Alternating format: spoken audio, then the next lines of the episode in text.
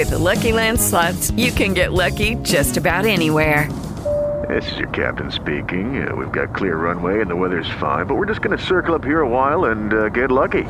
No, no, nothing like that. It's just these cash prizes add up quick. So I suggest you sit back, keep your tray table upright, and start getting lucky. Play for free at LuckyLandSlots.com. Are you feeling lucky? No purchase necessary. Void where prohibited by law. 18 plus terms and conditions apply. See website for details.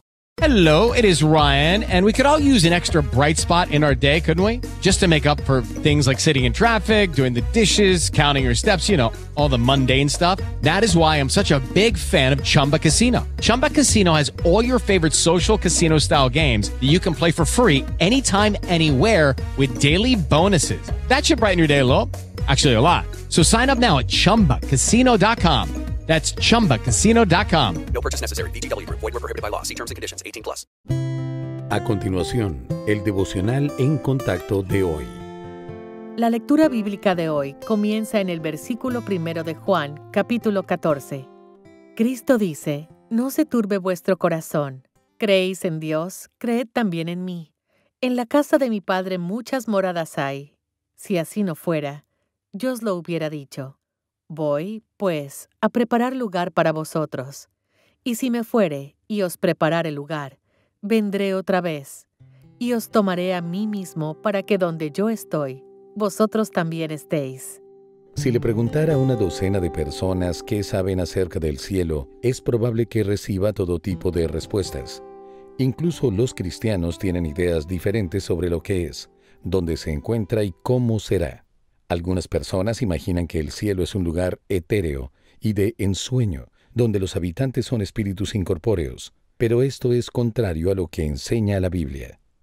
En pocas palabras, el cielo es el hogar de Dios, separado de y más allá de la creación. Es un reino de existencia diferente, pero es un lugar literal con forma y sustancia e incluye la ciudad santa. El apóstol Juan tuvo una visión de este lugar y lo que vio está registrado para nosotros en los capítulos 21 y 22 de Apocalipsis.